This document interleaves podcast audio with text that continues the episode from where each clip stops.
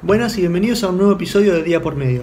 Hoy te quiero hablar de no necesitas, no es necesario que crees un producto de cero. Si estás buscando comenzar un negocio, si estás buscando comenzar un proyecto nuevo, algo propio, no necesitas empezar de cero, no necesitas crear un producto de la nada, inventar algo completamente nuevo. La mayoría de los negocios se crearon adaptando otras cosas, ¿sí? utilizando otra cosa que ya existía y dándole una renovación, algo de frescura, una iniciativa nueva.